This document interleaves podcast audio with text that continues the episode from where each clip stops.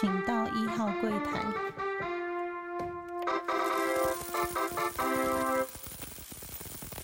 大家好，欢迎收听初一十五，我是主持人 Q&A。最近呢，因为大家都知道，相信大家也一样啊，就是历经的这些跨年啊，这些假期，大家就应该是参加了很多活动啊，或是很多聚餐。那我自自己也参与了一些聚餐，然后就是现在就是有人邀约，那就去嘛。那因为太太他们呃也快要从台湾出发，那就尽量就是配合大家的习惯，然后大家就是呃心情也不要再那么低落，该该就是面对一些。正常的 社会，那最近有参加了一场烤肉会，然后大家都很厉害，就是这些肉都他们都会先腌过，用过许多调味料。那其实这都不是重点，重点是我在呃去邀请我们去烤肉的这个朋友家里面看到的那个 Starlink 的那个机器。那大家不知道有没有听过 Starlink 的那个卫星？那就是 Elon Musk，他除了做特斯拉很有名以外，然后他又发射了火箭，就是 SpaceX。那 SpaceX 其实它背后最大，除了它的低轨卫星，就是发射出去之后可以，就是大家会得到一些卫星讯号以外呢，像之前就是乌克兰战争的时候，很多人都说，哎，那个 Elon Musk，你可以给赶快给乌克兰一些讯号啊，这样他们就可以对外联络啊，那也不用怕说被俄罗斯断网，然后至少有一些。就是有一些新的讯息的话，他们至少说还可以打一场比较文明的战争。那可能不知道到底有没有被后面我也没有在追说哎，Elon Musk 到底有没有帮助他们？但是至少至少就是说乌克兰他们有部分的讯息断了，但有部分讯息还是可以传出来。那不知道低轨卫星到底有没有派上用场？那重点是呢，就是在欧美各个国家呢都开始有 Starlink 这套系统。那 Starlink 这套系统呢，就是说我今天呢，这一样是家里的网络，只是我的讯号不是从墙壁上，或是从呃那些电话线来的，或是说我的呃台湾比较多的固网，就是所谓的你的第四台这间公司提供一个网络的讯号给你。那它的讯号是无线的讯号，就是说我今天从低轨卫星打讯号到地上，那打然后你再从这些接收器呢得到你的呃网络。那比较像是以前大家不知道，就是小时候我看到很多人家里都会有一些小耳朵啊，然后可以去接收到一些，比如日本的频道或者国外的频道，有点像那种感觉，就是说我今天用卫星的讯号往往就是地球上面地面打，那你家里呢就是需要一个接收器，然后去接收这个讯号，然后这个讯号有这个讯号之后呢，就可以提供给你网络。那网速其实不慢的，网速其实我看它它至少就是会有呃七十 MB，就是就是像台。大家在讨论说，中华电信说什么升级到一百 m、三百 m、五百 m，那它至少可以提供到七十 m 到两百 m 的速度。所以速度上原则上就以无线来讲，那因为你说固网那些他们都很快嘛，然后你说中华电信光纤是很高的技术，他们都说这条光纤的多先进多先进。确实，台湾就之前有跟大家分享过，大就是网络这个公共财，台湾的速度呢，确实比我觉得欧美国家都还快很多，然后也稳定很多。但是如果说在这个新的时代，就是说我不用透过墙墙上的线，或者说我不用透过一定要跟某个地方接轨，或者说我一定要在固定的地方，我只要有电，然后我可以在不同的地方去接收这个讯号的话，那会是一个还蛮大的突破。但我觉得它目前 Starting 还有一个限制，就是说它必须要在空旷的地方去接受讯号，只要接受接受到讯号的地方，你就会有手，就是会有网络。那应该其实我们手机也是有一样的功能，手机也可以接收到讯号嘛，就是类似一样的概念。那只是说手机的讯号，你第一个你没办法太强，因为你不可能不希望说自己身体一直接收到很强的讯号，因为手机大家都放在身上，放在口袋或者放在很贴近自己的皮包，你也不希望它发生到很大的讯号。再来是手机的电量跟手机的，如果就是就是大小呢，可能也不够去做这件事情。那 Starlink 它它就是会有一颗在地上旋转接收卫星，它会跟着呃去寻找卫星的位置，所以它只会会做一个比较长时间的定位的动作，就是要需要它这一颗接收器呢是可以在呃空旷的场合之下去接收到卫星的讯号，所以它会它也会三百六十度跟着旋转，这还蛮酷的一个设计。那主要是像在台湾这种地方，虽然说就是很多。人在说，诶，台湾如果也是怕打仗的话，其实叫他准备个 Starlink 会比较方便，会比较安全，这样子还至少可以确保有讯号啊，可以就是呃至少战争来了不用害怕。但是我看起来乌克兰它并没有像台北市这么的，就是呃大楼林立。以像我们都住在在台北市都住在大楼的情况之下呢，其实很难接受到这些卫星，因为它必须放在一个空旷的地方，你不能被大楼或者是被树挡住。只要被挡住的话，你会几乎都会没有讯号，就会停掉。所以这是它唯一的缺点。那为什么说就以台北台湾人或者台北市的人更难理解，就是说为什么这东西还可以在世界上生存？是因为呃，其实，在国外相对很多地方，它的屋顶都是很空旷的，或者说，我家就有草坪可以去让它自由的接收讯号。它有就是很，你还在还没订购时，它就有说明说你的讯号不能被树，就是你假设它放在啊你的庭院里面的话，你不能被树挡到。假设你要放在屋顶的话，就不能旁边有大楼去挡到，不然你会影响到它的讯号。那你不能再怪我说我没有提醒你，然后收不到讯号，你还来呃客服抱怨我。这他都有事先的做说明了，所以台湾人可能真的在台北市，如果真的遇到比较困难情况下就，Starlink 可能是真的比较难，除非你就是住独栋的，或者是说你家的屋顶，你的楼屋顶的住户，或者是说你们家屋顶可以让你很容易的去呃放置这个东西，那它的其他附的线都还蛮长的，就是你可以跟他申请说你要多少公尺的线，但问题是假设好你住七楼，那要要拉线拉到三楼或是二楼，这个空这个距离至少，假设大家都住住宅都是四米高，四到五米高，那你看四五三十五，那你要经过这么长的，然后经过你要把线拉过人家家里，谁会同意让你拉这么长经过你的家里呢？所以就是大家都住在大楼里面的困扰，再加上说，呃，其实我觉得台湾可能不一定会需要的原因，就是说。第一个刚刚才提到中华电信很方便嘛，然后只是说大家之前，比如说呃比较大的几个 p a 开始有在讨论这件事情，就是说，哎，我们站站是不是要逃啊？然后要逃的时候是不是要带这些才会有讯号？那其实我觉得这个只能当一个备案。其实，在台湾的实际上不是那么多人用得到，但在我的居住的地方，其实就是在欧美这些地方，就其实还蛮方便的。就是我今天只要想办法从我的屋顶，或者说因为其实房子都是不高嘛，就一楼两楼，顶多三楼。其实我要拉下来，其实都很方便，就像呃冷气在拉线一样那种感觉。其实，所以克服的难度不是太高。那只是像我现在还在外面租房子，我还必须要经过呃屋主的同意，然后房东要跟他确认好，他才要让我装的话，变成说我就会有这个考量了，就是说哦还要还要拜托房东啊。那如果说真的打了以后房子漏水，他会不会怪我？这个这一层考量在。那不然的话，其实自己的房子你可以自己就是找师傅把那个窗户钻孔或者什么固定地方钻孔，那就没有问题了。那加上我住地方算虫比较多，所以我也会怕说，哎，我从窗户钻孔或者窗户没关好的话，虫跑进来，小孩子跟我太太大哭大闹，因为反而更麻烦。所以后来我就是在于，其实我定金就付了，在他一周后期他就会把货送到。后来我就没有去付这个呃租额，就是把尾款都刷掉，然后让他把这个 Starling 寄过来。原因是跟太太讨论之后，就发现，呃，还要克服房东这一关。那我觉得这个东西带回台湾，目前也不太使，就以我们居住环境也不太使用。所以，呃，我觉得这东西可能未来在我们就是过了几年后，可能会派派回台湾，派去别的地方的时候，会造成我们要在搬运上面的一个困难，因为而且处理上比较困难。所以呢，后来我就没有再续订了。但是在这次在烤肉会上面看到人家家里有呢，我就觉得，诶。说真的，这个时代上已经做了一个还蛮大的革新，就是说我今天已经不再是固定式的网络，我可以就是家里的网络也会变成像手机的方式是无线的，就是说无线这个概念会越来越在这个呃世界上普及。那只是说用各种的形式、各种的方法，以前大家真的想不到的事情，开始都慢慢的一一实现。那当然就是会有需要这些疯狂的 entrepreneur。就是这些企业疯狂的企业家和异想天开的想法，才会有做做出这样的革新，或者是这样的创新。所以时间的变化真的还蛮快的，而且可以慢慢的就是可以感受得到。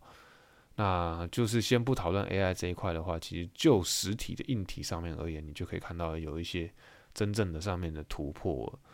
那我也觉得说，诶，竟然会有一颗就是接收器，它会跟着跑。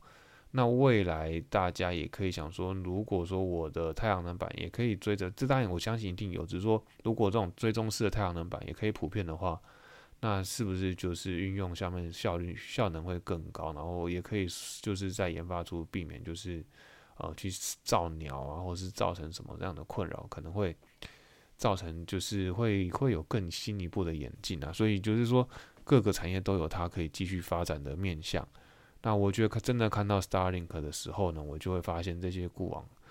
可能渐渐的会有被淘汰的几率。那再加上我住的地方，现在它就是没有那么稳定，就是说固网不是那么稳定。假设遇到一些状况的话，他们常断线，一断线又常常修不好的情况之下呢，那讯号速度也不是那么的快，也不是那么的稳定。那你会觉得我对它的依赖度就或是会被绑架的程度就不会那么低，因为至少我会多一个 Starlink 的选择。所以 Starlink 其实在这个市场上就是做一个。突破性或是破坏性的呃生成，然后让整个市场上有点被打乱的感觉。那我觉得在台湾大家可能感受不到，就是我刚刚讲的，因为密度过高啊，或者说这就是大楼林立的关系，所以这东西没办法那么普及。再加上目前台湾也还不是 Starlink 的 waiting list，就是至少它连 waiting list 都还排不上。它有它有分三个等级，就是已经使用的。然后正在申请中跟 waiting list，那好像台湾就是就是直接 unavailable，那大陆那个更不用讲，我看整个它 Starlink 官网可以给你秀出说大概有哪个几个地方可能会架设，有几个地方已经准备在准备要申请要完成了，然后再是有一些几个地方是完全都目前没有计划的，那像中国大陆这个地方就是完全不可能有计划，那暂时啊暂时啊，未来就是事情都很难说，变化还会很大。那所以其实大家可以去 Starlink 的官网试试看，我觉得还蛮新鲜的体验，就是说，嗯，当时他在我住的地方，他还没有讯号之后，就是你说付十块钱，跟其实跟当时会大家去订 Tesla，就是未来车，就是那时候 Model Three 还没上的时候，大家都先出个三万块台币，然后就可以先订车，然后假设真的有车的时候，你可以优先领车，那种概念是一样，就是说我先付了十块钱的美金，他就帮我排，假设真的开始有讯号之后，或者这个地方的那个通讯传播，呃，开通了。那我就可以，就是可以开始配送你的货。那因为你有订，你可以，你有优先使用权。对，那就是，呃，Elon Musk 可能还用这个，就是先拿 Premium，然后做卡位，然后做定金的动作。那当然，一方面就是说，它的整个产业在扩张，它整个事业都在扩张，所以它需要一些就是类似募资的概念嘛。那再加上另外它。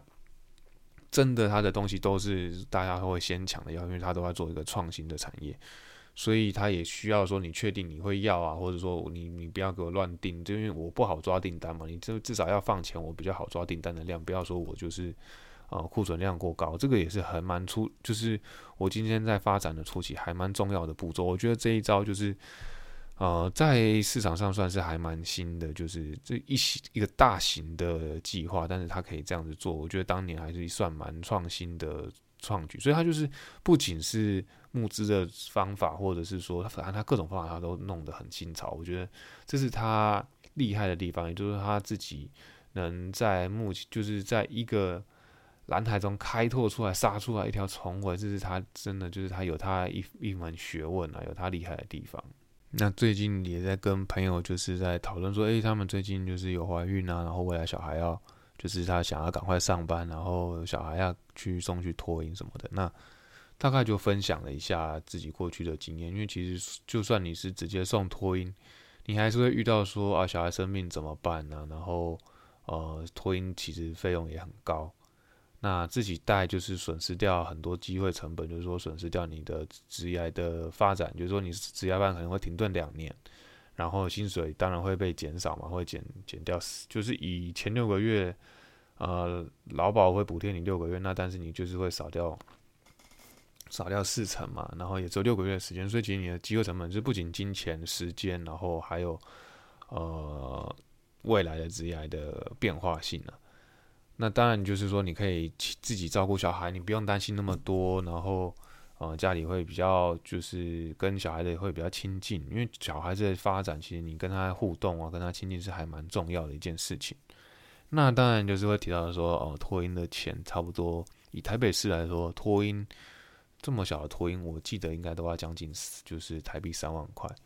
那这个费用就是你等于是牺牲掉一个人的双薪家庭，牺牲掉一个人的薪水嘛？那里里扣扣加一加，就是说你你还有一些费用要出嘛？老师有可能随时会叫你要买东西呀，或者是说就是说尿布你要自己准备啊，奶粉要自己准备啊，那你过年过节还要就是要呃送老师礼啊或什么的，所以呃费用加一加，其实也也也就等于是说一般的平常人的薪水了，基本薪水就是会耗在托运这件事情，所以。呃，双薪家庭有双薪家庭其实有必要的存在的因子，但是就是说，我刚刚讲说，其实你三万块不会因为你到了哪个阶段而比较省。假设举例好了，就是你公托，那一般的上班族，因为一般的工作大家差不多就三点到五点要去接，可是上班族像我们这种固定的上班族，大概上班至少要上班到五点半到六点，那五点半到六点的情况之下，你就必须就是呃，在小孩子要延托。或者是说要再找一个地方去送，那再找个地方延托或者再找个地方送的情况之下，你就会让你的呃费用会更增加，然后再来是呃你要怎么找，就是会不会会不会找得到，那会不会影响到你自己的工作？工作上面会不会就是呃时间被压缩啊，或者要要要同事 cover 啊，然后造成人际关系不好什么的？各种种种啊，就是说花费，小孩子花费就是这么多。那不同的时期前前后后比较起来，我们也都觉得说就是这么多啊。因为像不论是我之前有跟大家分享，就是小孩我们一个小孩念公立，一个小孩念私立的，其实最后的开销都是一样的，都是一样，还蛮重。所以生一个小孩的成本，就假设是一个月，就是呃，光他要上学或是不上学，就是你基本的啊，机会成本大概就是三万多块。那两个呢，就是六万到七万块。那不是双薪，像我们现在是单单薪的，就是只有一个人有收入的情况之下，啊，就相对会比较吃力。那你就算是双薪双薪的家庭，你顶多就是有小部分出来，因为呃，小孩子并不是只有这些学费啊，或者是说这些餐费的问题，会有各种各样买衣服、买尿布、买奶粉，呃。他未来会有各种学习的需求，会有各种的呃戏剧啊、上课啊，然后你会带他看电影，你会带他出去玩，你会带他去旅游，这些各种开销呢，就是都一辈子都跑不掉。那这就只是会跟着你。那你一一个人就是一，那两个人并不会说哦两个人打八折，不会，就是直接就是乘以二。所以这种负担呢，除了是金钱上的负担，还有时间上的负担。但是我不觉得是这么负面啊，就是说，这是但听起来很负面是没错，但我觉得其实小孩子给一个家庭或是给我们带来的呃醒思啊，给我们的动力啊，那个完全都不一样。就是说，因为你会有这些负担，你会更愿意付出更多。那也当然就是说，呃，会有会有他们的存在，那你会觉得说我需要更努力去，或者在更更在呃事业上会需要呃达到另外一番的。就会默默的推进自己，然后很多事情你就会慢慢的达成。那也因为有小孩，很多事情他们会逼着你一定要完成的情况下，你在对每件事情的责任心或者是完成度也会跟着提升。那你在教导他的时候呢，其实你也会反省自己，然后你会会思考更多事情。所以其实小孩子带来给我们的教学，其实并不只只就说哦，我对他花费这么多什么的，的这些负面。其实小孩子对于我们的人生的经验，或者对我们的成长，或者让我们去回想我们小时候，甚至感恩父母这件事情，其实我们从他身上得到的是更多。就我们当然会付出，小孩子付出很多很多，但是小孩子。给予我们的，或是可以告诉我们的，或是教导我们认识这个世界呢，其实也也都是有更多，然后更多角度、更深入的存在。我觉得这是就是有利有弊，但是你说就是公立或私立啊，或者是什么的差别，其实我觉得各有好坏，然后最后的成本都是一样的。但我最近有一个感触是说，其实私立学校它的教学啊，就是。还蛮细腻的啦，就是说，他课不论是课程的安排啊，老师的照顾啊，或者说他课程的丰富度啊，然后或者说课外活动的丰富度，其实我觉得他们都有一番的用心，然后他们自己在做一些教材跟一些课程的规划，他们那一套系统呢是跟公立完全不太一样的。那我觉得就幼稚园，那因为现在我只有接触到幼稚园，那我觉得就幼稚园而言，私立的幼稚园其实。有它一定的制度的存在。那公立其实我们也念过公立，就是呃类似民营的那种，以前叫民营的私私立的学校，但是它是收公托的费用。那那个公办民营呢？公办民营的费用其实是很低，但是他们有他们一套教育的方法，但是就变成说，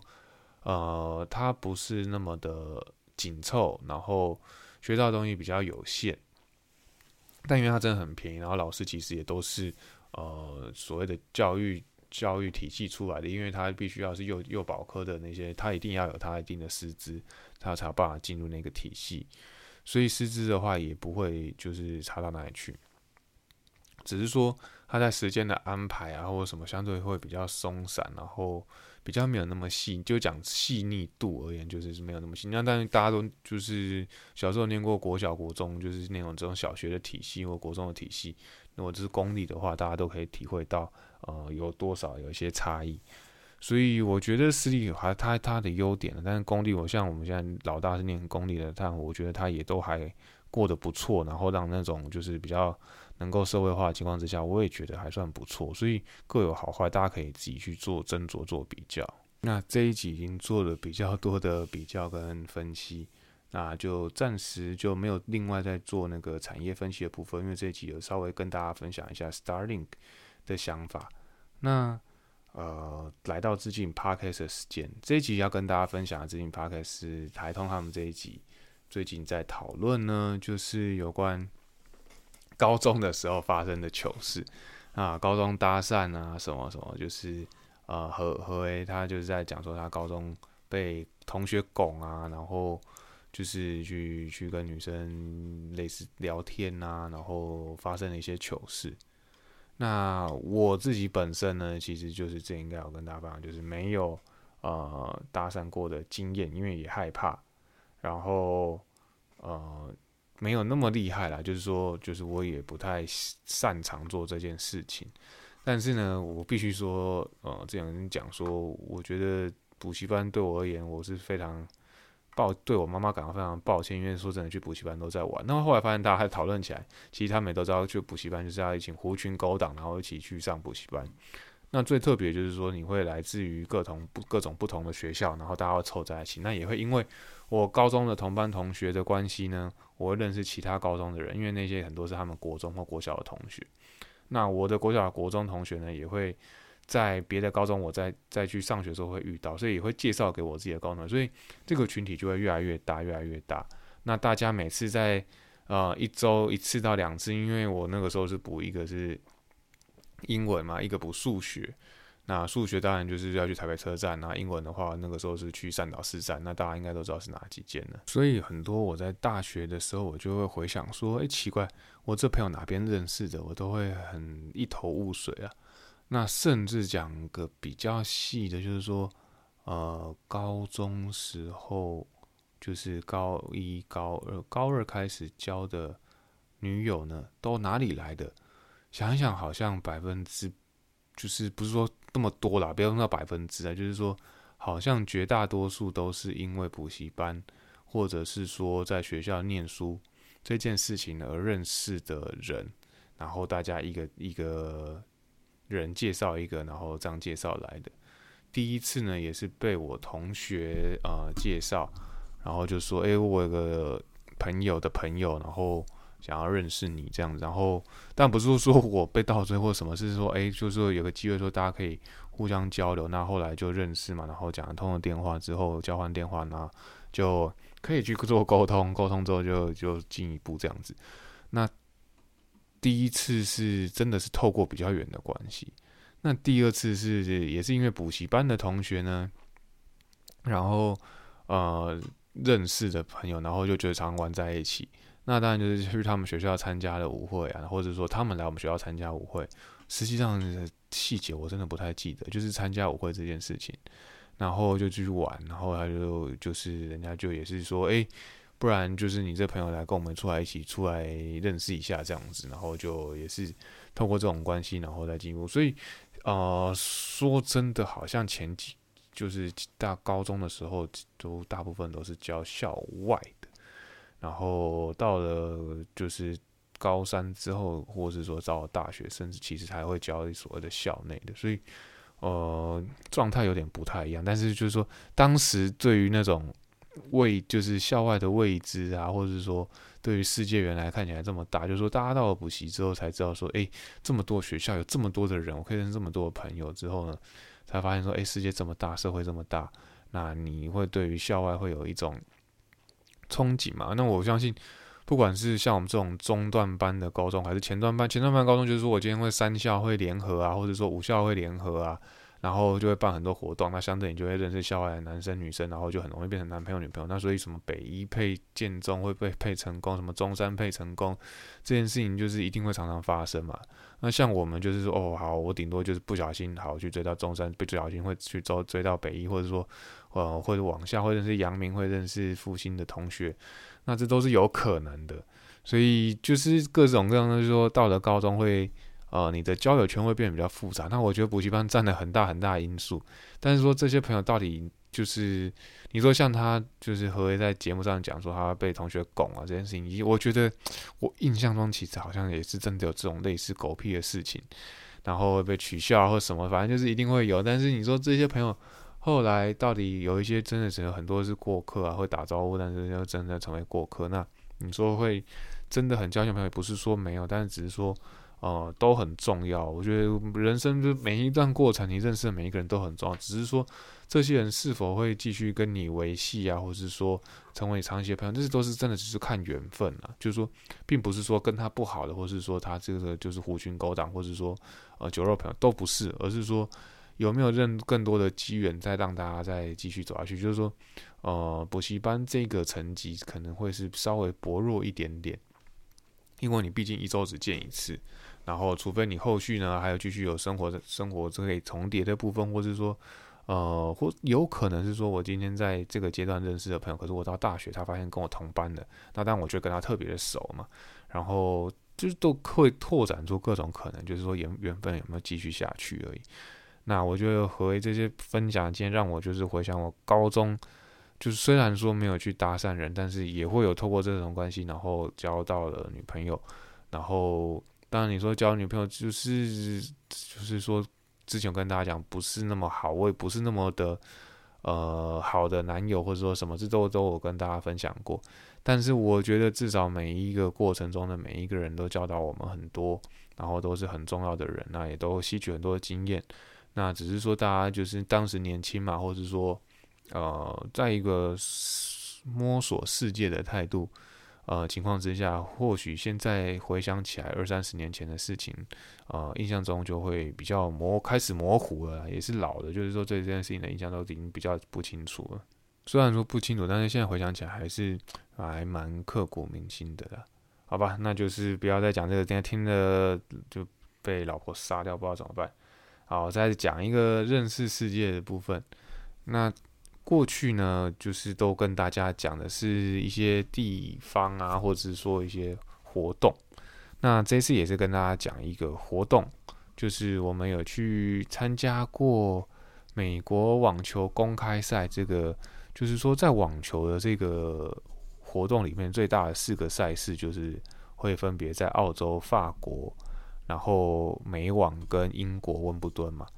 那我自己就是去刚好在，因为美网在纽约，所以在啊美国纽约公开赛的时候，我就就去过了两次，一次就比较年轻的时候，就是大学时候去的，那自己去。那第二次就是跟我同学跟我老婆一起去。那其实说真的，那个网球公开赛的活动呢，跟 F1 就 F1 我也是到。呃，这几年看那个 Netflix 的纪录片才知道，它也是算是一个盛世了。那网球公开赛也是，它就是其实大家不要想说，其实网球公开赛就是一场网球啊，这个看每天在那边打来打去，然后什么几强几强，其实根本不是这么一回事。其实你进到那个会场才知道，原来它是一个很大型的像园游会一样的活动，就是真的是一个很大型的赛事。所以它可能会在六个球场同时会有比赛，那会有。像纽约，它就是有一个大主最主要的球场，然后会有一个次大的球场。那其实这两个球场都非常的大，就是那但你是说平常我们在看的那种网球，然后旁边有观众的那种网球场呢？就是路边的，比如说你今天在家里旁边那种网球场，然后旁边会架几个椅子，那种都是打六十四强或是打会外赛，然后再使用的场地。所以台湾以前早期会有一些就是正在。就是像卢彦勋他们一开始都是从那种会外赛开始打的话，他们就会在旁边那种小场地。所以我也曾经有在呃小场地看过卢彦勋他们打球。那我当然印象比较特别的是说，呃，我有看过 Jokovic 打球。然后当年阿格西在他退休的前一年呢，然后我也有在美国网球公开赛看到他的比赛，然后看他就是如何过关斩将，就是在已经他老的时候过关斩将，然后用那个正。就是人家杀球，但是他用一个正很正派正派的方式去挡球，就是他用一就是用一个比较软的态度去把那个球去把它处理。然后就看到他那个时候已经比较老了，然后比较有用智慧的方式去处理这些呃困难。那当然听我有看过他的自传，其实他到后期呢就是非常的痛啊，就是说各种伤啊都在身上，所以他吃很多止痛药，已经吃到已经不行了，他才呃没办法应付这些伤痛，然后就退休嘛。那这是所以，我对美国公开赛就是对我很强的连接，就是阿格西这个人啊，我也觉得这个人非常伟大。就并不是说就是从小，当然我从小看到他比赛，但我并不是说一开始因为他就是个光头，然后并没有对他那么的喜好。但是在于这个赛事呢，再加上后来看他的这些自传，就觉得对这个人非常的感到敬佩。那刚讲过什么是原游会呢？其实他就是会有呃。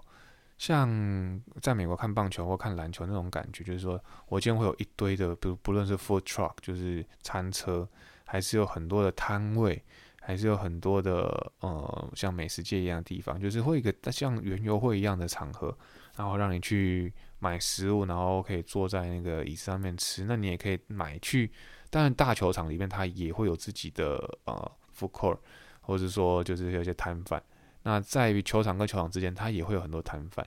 那当然就会有各大赞助品牌，譬如说 US US Open 比较长，就是呃美国的那个 Polo Ralph Lauren，他会做一些 sport 品系列，然后就在那个球场上卖他们各式各样的呃衣服。那我就觉得就是哇，你不仅可以看球。可以吃到好吃的美食，就是说各大美，就是各个区域性的美食都会在那边争相的想要在那边摆摊，因为呃是打响知名度很棒的方式嘛。那加上比较传统的什么热狗啊、呃爆米花那种一定会有以外，会有一些服装品牌就赞助品牌会进入，当然也会有车子，会有手表，然后他们就会设立一个很特别的快闪的就就是店面。那当然，这店面就不是韩国，就像台湾那种比较大型品牌，在百货公司门口那种大型的那种快闪啊，你就会觉得整个就像游乐园一样，就是说我今天会买到时，真的会买到时装，也会买到高级的精品，甚至车子都可以在那边就让你试乘，然后然后有小朋友各式各样的玩乐的装置，就像棒球场会有一些就是小朋友娱乐的装置一样。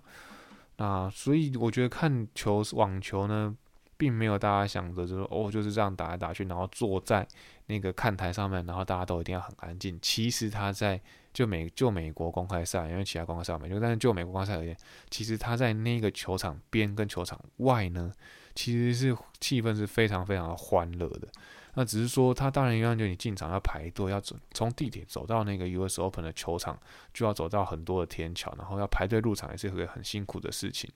那我记得我太太有一次呢。就是球票在那边，呃，地铁票就在那边掉了。那因为我们那时候都买月票，月票一张就是不便宜，要好几百块，然后可以坐很，就是无限坐嘛。那他的月票呢，就在他上厕所的时候就蹲下去的时候，那个地铁卡就掉，就滑出来。那张卡现在已经绝版，因为纽约现在已经取消卡片了嘛，全部都用感应式的。那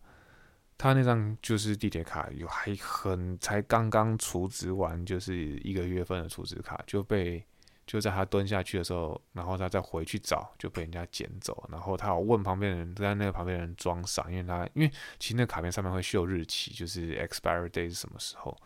所以那个一看就知道是有价非常有价值的卡片，因为纽约现在后来地铁非常贵嘛，然后有些月票就可能高达就是几百块啊。当然，看到的人就觉得那是就是等于是很有高有价值有价证券，那一下就被拿走了。那他也觉得说，哇，第一次就发现说美国人也是会看到人家东西捡走，然后不还，就是在呃 US Open 的上面，他让他感受到这个呃不愉悦的经验呢。对啊，那就跟大家就稍微就是解释一下我们当年去去看那个美国网球公开赛的经验。那当然就是哦，对，先讲一下球场里面，就是说真的主球场里面其实那个场地设计也非常的好，就是视野非常的好，然后你可以看，就算你坐到很高的位置，你也可以很清楚的看到那个运动选手跟球在每一个角度都让你非常看得非常的清楚。那那椅子啊，跟那些座位的设计都是非常非常的先进。那你也有一个观景台，就是说你可以在哪边照相啊，它都设计的非常的详细。那我觉得跟其他像棒球比赛那种椅子的设计又不太一样，所以其实像篮球就就有可能很模糊啊，篮球那个可能坐到天花板那种，就你就什么都看不到。所以每一个球赛呢的位置啊、观众席啊，其实设计都不太一样。那我觉得网球可是让我觉得算是非常非常明亮的。然后整个感受都是非常，就是说人家说网球比较高级，我也觉得确实，它不论在观看感受啊，或是整个呃像这种夏令营的感觉，就是有园游会的感觉，也算是比较上，就是户外的球赛是上的一个层级的。那当你说像篮球比赛那种在室内那种，当然就贵啊，然后又非常的高级，那就不用说不在话下。但在这种大型的户外，然后像棒球，你就是一个棒球场嘛。但网球它是好几个网球场，那种感受就完全不太一样了。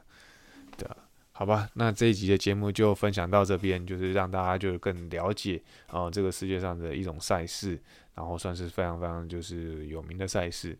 那这一集就到这边，那希望大家喜欢我们节目，那继续帮我们用五星然后分享给你的朋友，让更多人知道我们的节目。好，这集就到这边，谢谢大家，拜拜。